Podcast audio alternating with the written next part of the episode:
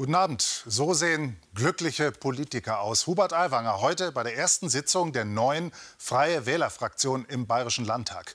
Sie haben gerade einen Lauf, die Freien Wähler. Und so selbstbewusst werden Sie morgen auch in die Gespräche mit der CSU gehen über eine neue Koalition.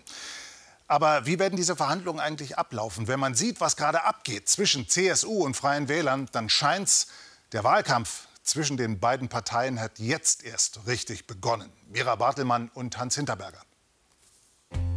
Also ich würde der CSU hier jetzt empfehlen, nicht so mädchenhaft aufzutreten. Ich rate umgekehrt nicht pubertär zu agieren. Man gibt dem Aiwanger die Schuld am schlechten Wahlergebnis der CSU. Ja, ich bin ja nicht die JU oder ich bin ja nicht die Plakatiertruppe der CSU. Wir reden jetzt nicht mehr im Bierzelt, sondern wir reden im Landtag. Vorbei der eitle Sonnenschein. Söder und Aiwanger ziemlich beste Feinde, jetzt ganz offiziell. Ja, es weht ein anderer Wind. Schon am Wahlabend war unter den Gästen der CSU keine richtige Partystimmung auszumachen. 37 Prozent, viele hier sind unzufrieden. Der Parteivorsitzende beschwichtigt. Es ging uns nie um einen Schönheitspreis, aber um einen klaren Regierungsauftrag. Und dieser klare Regierungsauftrag ist an die CSU. Wir wollen die bürgerliche Koalition fortsetzen. Partner sollen die Freien Wähler bleiben. Oder vielmehr müssen.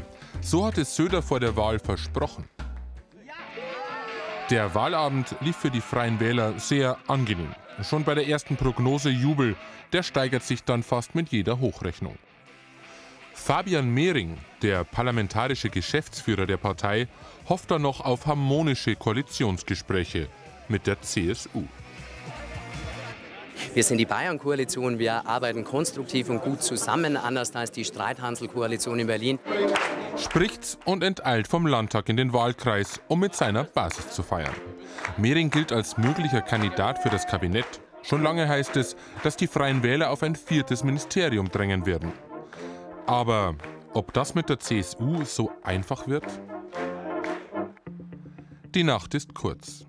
Am Montagmorgen um Viertel nach sieben verschwindet Söder in der CSU-Parteizentrale. Schnell muss eine Strategie her. Wie holt man die Freien Wähler von ihrem Höhenflug wieder runter? Plötzlich wird Kritik an der Leistung der Freien Wähler Minister laut. Denken Sie an manche Sachen in der Wirtschafts- oder Schulpolitik oder Umweltpolitik, wo es doch sehr viele Fragen gibt und die dann immer an mich gestellt werden zum Ausgleich. Mangelnde Kompetenz angeblich bei den Freien Wählern. Und dann stellt Söder die politische Ausrichtung des Koalitionspartners in Frage. Wie hält man eigentlich wirklich den eigenen Standort im Parteiensystem? Bleibt man wie früher im Liberalen von der CSU oder nähert man sich anderen an? Eine Anspielung auf die Antisemitismusvorwürfe an die Freien Wähler, die Aiwanger abtropfen lässt. Seine Partei tagt am selben Vormittag in einem Münchner Hotel. Auch Fabian Mehring bekommt die Angriffe der CSU mit. Für mich ist nicht so sehr entscheidend, was darüber bei unseren Partnern von der CSU gesprochen wird, sondern wie die Menschen in Bayern entschieden haben. Und da liegt ein Wahlergebnis taufrisch von gestern Abend vor, das die klare Aussage zulässt, die Menschen in Bayern wollen erstens dieses Bündnis und sie wollen zweitens innerhalb der Bayern-Koalition noch stärkere Freiwähler. Hubert Aiwanger müht sich, vor den Journalisten über Inhalte zu reden, über Migrationspolitik und Entbürokratisierung. Und doch kann er sich manchen Seitenhieb gegenüber der CSU nicht verkneifen. Ich kann mich ja nicht rückentwickeln oder entschuldigen oder zu den Leuten sagen, bitte nur einer von der Familie den Aiwanger wählen und die anderen sollen die CSU wählen, sondern äh, was soll ich denn tun? Die CSU in Bayern. Lange vorbei die Zeiten absoluter Mehrheiten aller Strauß und Stoiber.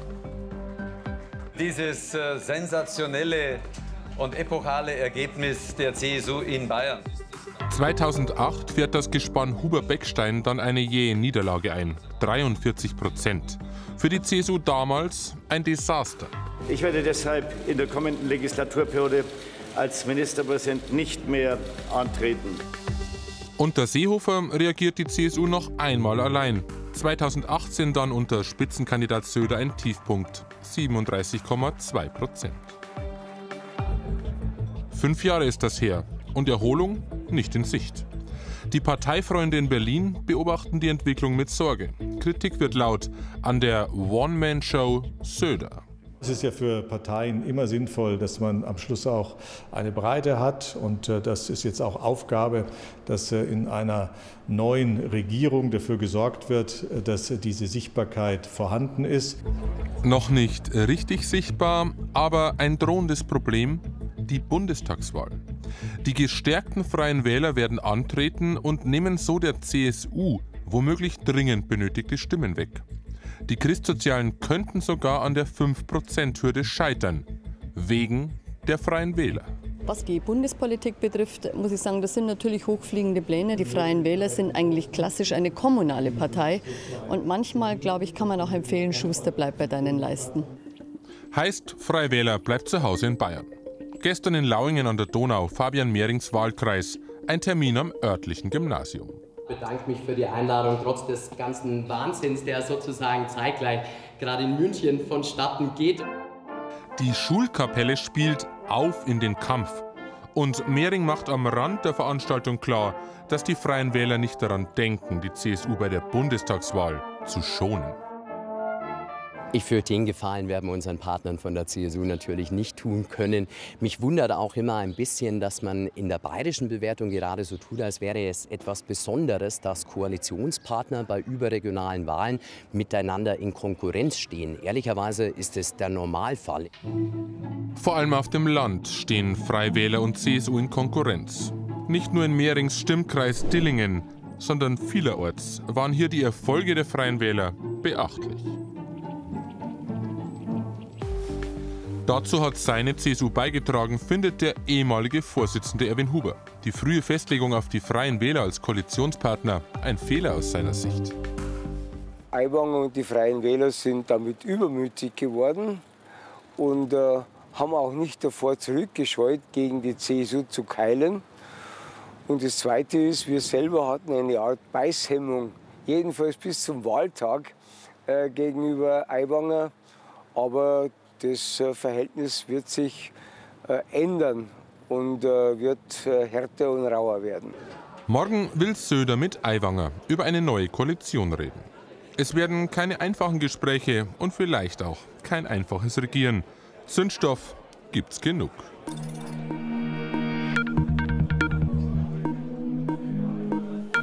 Jetzt habe ich hier einen anderen ehemaligen CSU-Vorsitzenden. Gruß nach Seeg ins Ostallgäu, Theo Weigel. Guten Abend. Hallo, grüß Gott. Äh, Herr Weigel, der Erwin Huber sagt gerade, die CSU habe eine Beißhemmung gehabt im Umgang mit den Freien Wählern. Sie haben gesagt jetzt unlängst, die Schonzeit sei vorbei. Wie soll die Jagd auf die Freien Wähler aussehen? Von Jagd spreche ich nicht. Äh, das macht die AfD und andere Gruppierungen. Aber ein stärkerer Wettbewerb wird. Ja, ja, nee, aber wir sind heute nicht im Jagdbezirk, sondern wir sind in der Politik und da gilt der harte Wettbewerb. Und da wird es notwendig sein, den Freien Wählern zu sagen, warum sie vier Prozent gewonnen haben. Nicht durch Leistung. Bei Aiwanger sind mir die letzten fünf Jahre keine besonderen wirtschaftspolitischen Leistungen aufgefallen. Wenn ich ihn vergleiche mit früheren Wirtschaftsministern wie Anton Jaumann oder Otto Wiesoy, dann ist das Ergebnis recht bescheiden. Vor 15, vor 10 Jahren war er noch gegen den Euro und hat sich den Herrn Henkel als Berater geholt. Er müsste doch wissen, dass der Export von Bayern in die anderen EU-Länder 100 Milliarden Euro pro Jahr beträgt. Und ohne Euro hätten wir eine Aufwertung von mindestens 10 Prozent. Das wäre eine Katastrophe für die bayerische Wirtschaft und für die bayerische Landwirtschaft. Auch was Stromtrassen anbelangt, hat er sich nicht mit Ruhm bekleckert. Und zuerst Impfen mit zu beschließen und dann sich nicht impfen zu lassen und dann noch zu behaupten oder zu fordern, ja. dass unter 2000 Euro Einkommen alle äh, steuerfrei und abgabenfrei sein sollten, das würde ein Loch von 100 Milliarden Euro in die Haushalte werfen. Also das habe ich alles, Herr Weigel, so deutlich. Ich, kann man Aiwanger schon sagen. Das habe ich so deutlich vom amtierenden CSU-Vorsitzenden bisher nicht gehört. Ja, gut, man versucht, ich bin ja nicht Mitglied der Koalition und insofern kann ich die Fakten etwas stärker ausdrücken. Und ich bin überzeugt, dass, äh, wenn Aiwanger so weitermacht, mit seinem Spott und äh, mit seinen unkalkulierbaren Angriffen, dann wird der Ton auch ihm gegenüber härter und dann wird er auch zum Teil entzaubert werden. Lassen Sie uns mal auf die CSU insgesamt schauen. Welchen Anteil hat Markus Söder daran, dass die CSU bei dieser Wahl mit 37 Prozent abgeschnitten hat und nicht besser? Wir haben 2017 bei den Bundestagswahlen 38 Prozent geholt. Wir haben vor fünf Jahren 37,2. Wir hätten diesmal, wenn Aiwanger nicht seine skurrile Flugblattaffäre äh, sich selber zum Opfer gemacht hätte, mit Sicherheit äh, zwei bis drei Prozent mehr bekommen. Es liegt im erwarteten Bereich. Und natürlich für die nächsten Wahlen, Bundestag und auch Europawahlen, ist noch Luft nach oben. Ich lese Ihnen mal einen Satz vor zur AfD aus dem Jahr 2018, Herr Weigel. Wörtlich, man muss die Rechten bekämpfen, man muss sie isolieren, man muss sie mit Argumenten zudecken. Kennen Sie diesen Satz? Ich mache es Ihnen leichter, auch mit Blick auf die Uhr. Der ist von Der Ihnen. von ja, so ist es auch. Das war 2018. Ja, das- Hat denn die Ja, CSU seitdem genau das gemacht, so hart gegen die AfD gekämpft, wie Sie das damals gefordert haben? Wir müssen es noch forcieren, gar keine Frage. Äh, Wenn man sich einmal vorstellt, die AfD will raus aus der Europäischen Union und raus aus dem Euro. Das würde Hunderttausende von Arbeitsplätzen in Deutschland kosten. Sie will raus aus der NATO. Das würde bedeuten, dass wir zu Vasallen Russlands wären und Russland seinen alten Einfluss wieder in Deutschland ausüben könnte. Äh, Oder wenn ich mir vorstelle, ich komme aus Ursberg, wo eine große Behinderteneinrichtung stattfindet. Herr Höcke hat neulich erklärt, dass die Inklusion ein Ideologieprojekt ist. Das ist menschenverachtend und bösartig. Und diese Dinge müssen wir, glaube ich, noch viel stärker aussprechen als in der Vergangenheit. Und das ist ein Appell an Markus Söder, richtig? Das ist ein Appell an uns alle. Äh, diese Frage, zum Beispiel, was Hücke gesagt hat, habe ich fast nie in der CSU, aber auch in kirchlichen Kreisen nicht gehört. Dabei ist es doch eine unglaubliche Gemeinheit gegenüber Behinderteneinrichtungen, gegenüber der Inklusion und den Versuch, die behinderten Menschen an der, am gesellschaftlichen Leben stärker teilhaben zu lassen. Vielen Dank, Theo Weigel. Danke fürs Interview. Und jetzt hier im Ich Kontroversstudio. danke vom Allgäu. Schönen Gruß zu Ihnen. Danke, ciao. Und jetzt hier im Kontroversstudio Professor Jasmin Riedel äh, von der Universität der Bundeswehr in München. Frau Riedel, wie gefährlich sind die Freien Wähler für die CSU? Ja, also die Freien Wähler können der CSU auf verschiedenen Ebenen gefährlich werden. Das eine sind die Wählerstimmen, das hat man jetzt zumindest mit Blick auf Bayern, ist da vorläufig erstmal ein Haken hinter. Das nächste sind die Bundestagswahlen. Wenn die Freien Wähler sozusagen in den Bund streben, muss man da hinschauen. Der andere Punkt ist aber auch, ähm, würde ich sagen, was ganz wichtig ist, so ein bisschen das Selbstverständnis der CSU oder aber auch das Bild, das die CSU von sich selber hat, aber auch die Öffentlichkeit. Nämlich, und das ist das, was jetzt so ein bisschen hier ähm, auf dem Tablett liegt, lässt sich die CSU so ein bisschen an der Nase herumführen oder vorführen. Und da merke ich jetzt gerade, dass Markus Söder, aber auch andere Stimmen in der CSU, wir haben es jetzt auch gerade von Herrn Weigel gehört, versuchen da sehr deutlich dagegen zu gehen und die in die Schranken zu weisen und zu zeigen, wir sind der große Koalitionspartner, wir sind vielleicht auch die Staatsregierung. Lassen Sie uns mal tiefer reinschauen in die CSU, nämlich auf ihre Kompetenzwerte. Und da sehen wir, wenn Sie gleich eingeblendet sind, dass die CSU insgesamt, kann man sagen, zwar immer noch weit äh, vorne steht vor den anderen Parteien, aber die Wahlforscher von Infratest DIMAP haben im Umfeld dieser Landtagswahl gesehen, dass die Leute, die Wähler bei der Kriminalitätsbekämpfung und bei der Wirtschaft, das P ergänzen wir dann noch demnächst, ähm, deutlich verloren hat. Minus 18 Punkte bzw. minus 19 Punkte seit 2018. Was heißt das für die CSU in solchen Kernkompetenzen? Das ist tatsächlich etwas, was schon auch ein bisschen wachrütteln sollte, weil den konservativen Parteien der CSU in Bayern, das sind genau, wie Sie sagen, diese Kernkompetenzen. Und dass das sozusagen so sehr gesunken ist seit 2018, deutet deutlich darauf hin, dass insgesamt sozusagen ein Verlust in das Vertrauen der CSU äh, besteht seitens der Öffentlichkeit, dass die CSU wirklich auch es ihr gelingt, vielleicht auch in der Koalition die entsprechenden Dinge so nach vorne zu bringen. Und wie kriegt man das hin? Tja, vielleicht ist zumindest der Versuch jetzt für die CSU, den kleineren Koalitionspartnern die Schranken zu weisen und zu zeigen, dass man selber die entsprechende Kompetenz hat. Ich meine, im Wahlkampf hat die CSU, ja. hat Markus Söder das ja deutlich gemacht, dass man noch mal auf die Migrationspolitik deutlich gezeigt hat, auf die Fragen der inneren Sicherheit, auf die wirtschaftspolitischen Sachen. Aber es hat nicht gezogen. Ganz kurze Antwort bitte. Für wie wahrscheinlich halten Sie es, dass Markus Söder doch noch den Befreiungsschlag macht und den Freien Wählern den Stuhl vor die Tür setzt und doch mit den Sozialdemokraten koaliert? Gleich null. Danke. Soweit. Wir reden gleich weiter. Ähm, jetzt haben wir geredet über den Hauptkonkurrenten der CSU, die Freien Wähler. Aber da gibt es ja noch einen, die AfD. Die wurde von Markus Söder zwar nicht so geschont wie die Freien Wähler, das nicht, aber ein harter Wahlkampf gegen die AfD war es jetzt auch nicht gerade verglichen mit dem Kampf gegen die Grünen. Die AfD ist nun kräftig gewachsen und wird nicht nur die Staatsregierung in den nächsten Jahren herausfordern. Recherchen von Johannes Reichert. Die AfD im Höhenrausch. Das Ergebnis der Landtagswahl macht die Rechtsaußenpartei selbstbewusst. Bayern solle erst der Anfang ihres Siegeszuges sein, kündigen die Spitzenkandidaten am nächsten Tag in Berlin an. Das sind Perspektiven für die Bundestagswahl für die nächste. Und das wird der Tag sein, an dem diese Ampel-Abrisstruppe, die nichts anderes zu tun hat, wie unsere Heimat zu deindustrialisieren, das wird der Tag sein, an dem die Messe gelesen wird, dass wir eine vernünftige Regierung rechts der Mitte für unsere Bundesrepublik bekommt. Das ist die Perspektive, mit der ich enden mag. Herzlichen Dank. Der Abgeordnete Martin Böhm aus Coburg. Er wird wieder in den Landtag einziehen. Böhm gehört zum radikalen Lager der AfD und ist eng mit dem Thüringer Rechtsextremen Björn Höcke verbunden. Genauso wie die zweite Spitzenkandidatin Katrin Ebner-Steiner.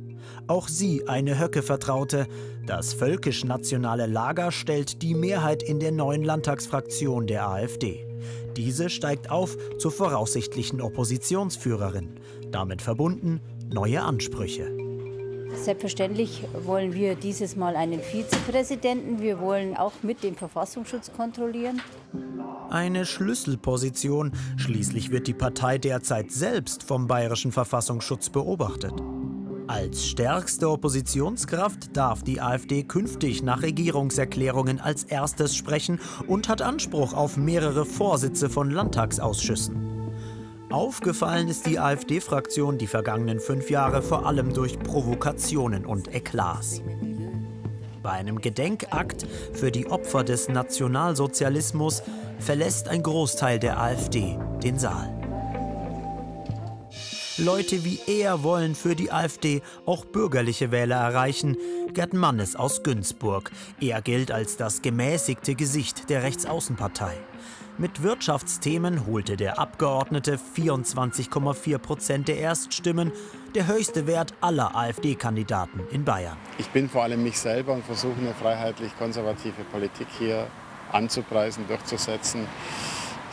Die Unzufriedenheit ist extrem groß mit der momentanen Regierung.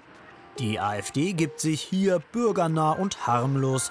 In Günzburg geht die Strategie auf. Wir sind jetzt keine AfD-Wähler, aber ich muss sagen, zum einen ist der Herr Mannes hier sehr präsent gewesen, hat auch gute Arbeit gemacht. Beim Bekanntenkreis sagt man halt einfach nur, ich habe AfD teilweise auch gewählt, weil die Großen einfach nicht das eingehalten haben, beziehungsweise eigentlich so abwählen wollten.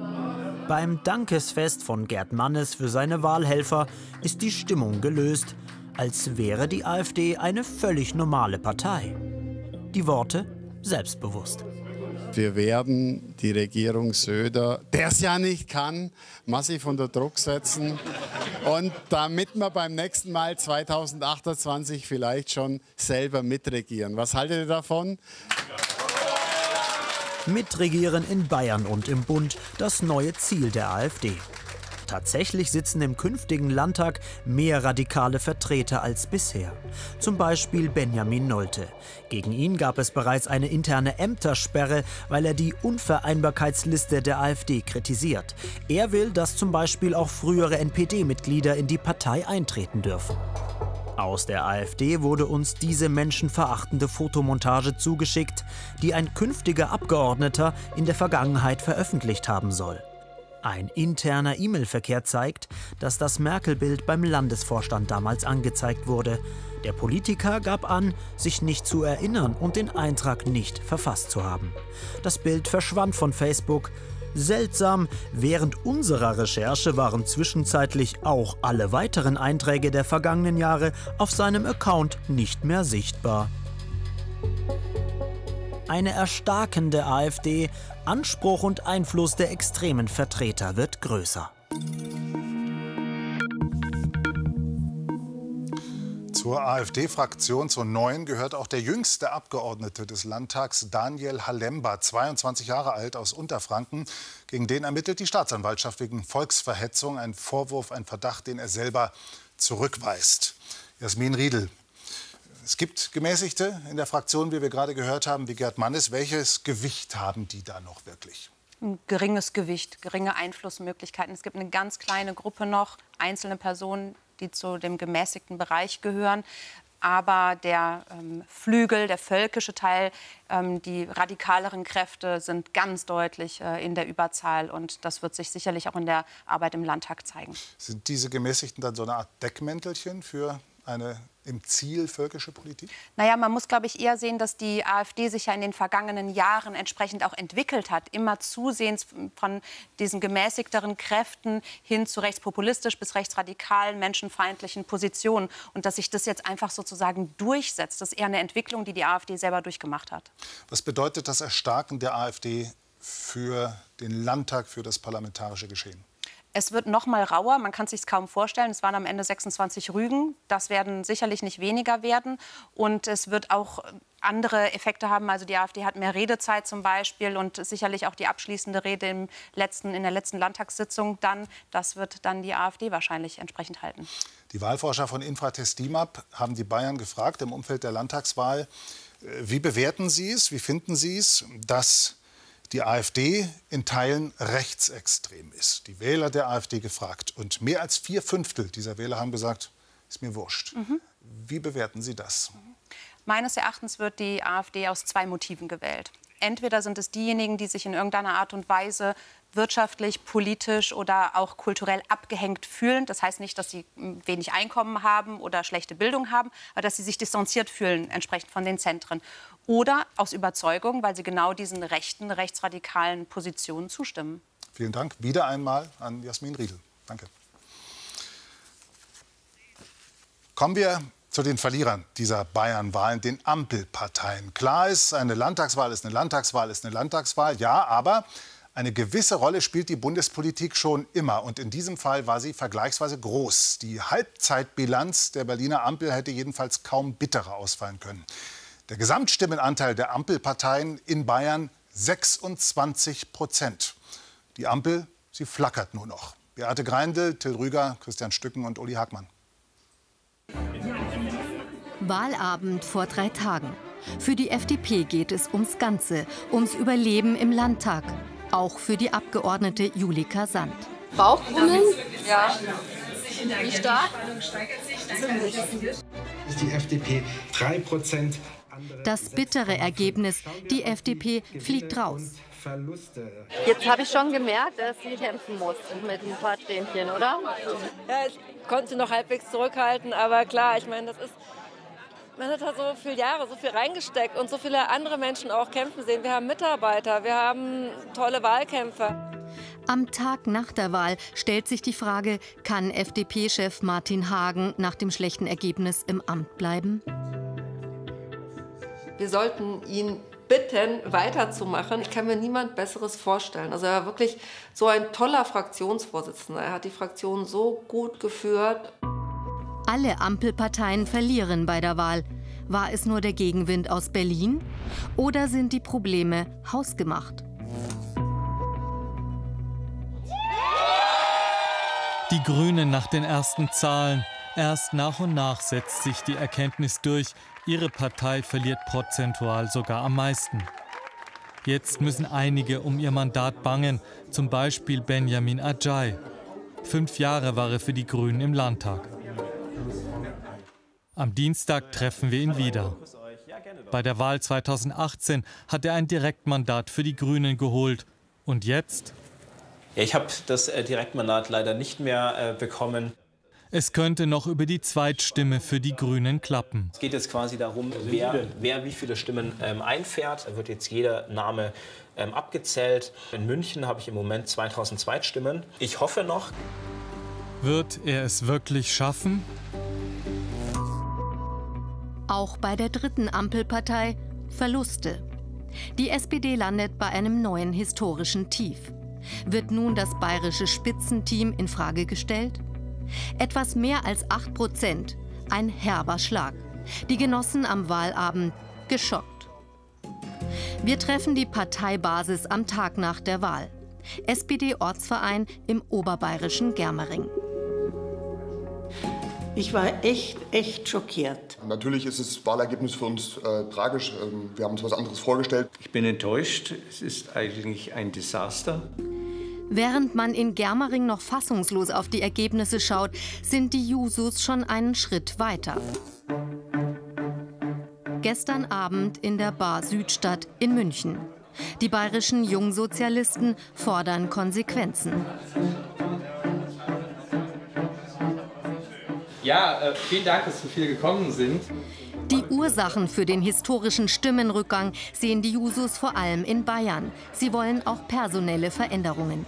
Bei uns äh, haben vor allem verschiedene Gründe innerhalb der Partei, glaube ich, auch reingespielt, weshalb wir auch äh, ja schnell den Erneuerungsprozess jetzt auch Neustadt Bayern SPD sozusagen fordern. Natürlich ist am Ende die Spitze in einer besonderen Art und Weise verantwortlich.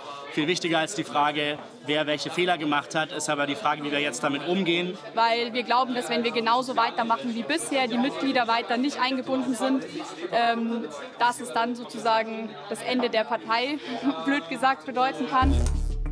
Auch in Berlin sorgt man sich um die Zukunft der Bayern-SPD.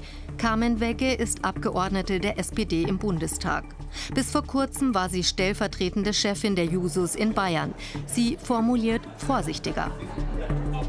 Ich sehe das so, dass wir zusammen gekämpft haben und dementsprechend auch zusammen verloren haben. Wir stellen die Inhalte an erste Stelle, müssen gucken, woran lag es. Und äh, Personaldebatten sind aktuell, glaube ich, nicht angebracht, äh, gerade weil wir so am Boden liegen. Ob Florian von Brunn an der Spitze der Bayern-SPD bleibt, wird sich noch zeigen. Benjamin Ajay weiß Dienstagmittag immer noch nicht, ob er es in den Landtag geschafft hat. Auch seine grüne Parteifreundin Sanne Kurz muss da noch zittern. Ich war also, als die ersten Zahlen kamen, war ich auf 17, auf 17 gehangen und drei Plätze raus. Ich hätte mich vier Plätze verbessern müssen, um eine Chance zu haben. Wenn in München wir da nicht die richtigen Infos haben, kann es auch sein, dass ich noch raus bin. Ne? Das ist auch noch keineswegs sicher. Vor allem auf dem Land haben Bayerns Grüne deutlich verloren. Einige, die es hier in Oberbayern vor fünf Jahren in den Landtag geschafft haben, verlieren dieses Mal wieder ihr Mandat. Gestern Nachmittag um 14 Uhr kommt dann die Nachricht, Benjamin Ajay ist drin. Er hat die nötigen Zweitstimmen bekommen. Auch Parteifreundin Sanne Kurz hat es geschafft. Ist doch dann schön, wenn man reinkommt und dann die Überraschung kommt. Anders bei Julika Sand. Schon einmal vor zehn Jahren musste sie ihr Büro räumen, weil die FDP nicht mehr in den Landtag kam. Jetzt ist es wieder soweit. Damals konnte sie zurück in den alten Job. Das geht diesmal nicht. Es hat so Spaß auch gemacht, für etwas zu kämpfen, wovon man überzeugt ist. Von daher ist es natürlich hart und persönlich hart für mich, aber ich sehe es halt auch als, es tut mir auch wirklich weh, wenn man daran glaubt, dass es eine liberale Kraft geben muss, die für Freiheit steht. In fünf Jahren will sie wieder für die FDP antreten, vielleicht gemeinsam mit FDP-Chef Hagen. Er bleibt erstmal im Amt. Vielen Dank an Sie daheim fürs Interesse an dieser Sendung. Morgen geht es also los. CSU und Freie Wähler sprechen zum ersten Mal seit der Wahl direkt miteinander. Start der Sondierungsgespräche heißt der Termin offiziell. 2018 war der Koalitionsvertrag übrigens nach eineinhalb Wochen fertig. Mal sehen, wie es diesmal läuft. Das war kontrovers. Jetzt die BR24 Nachrichten hier. Einen schönen Abend.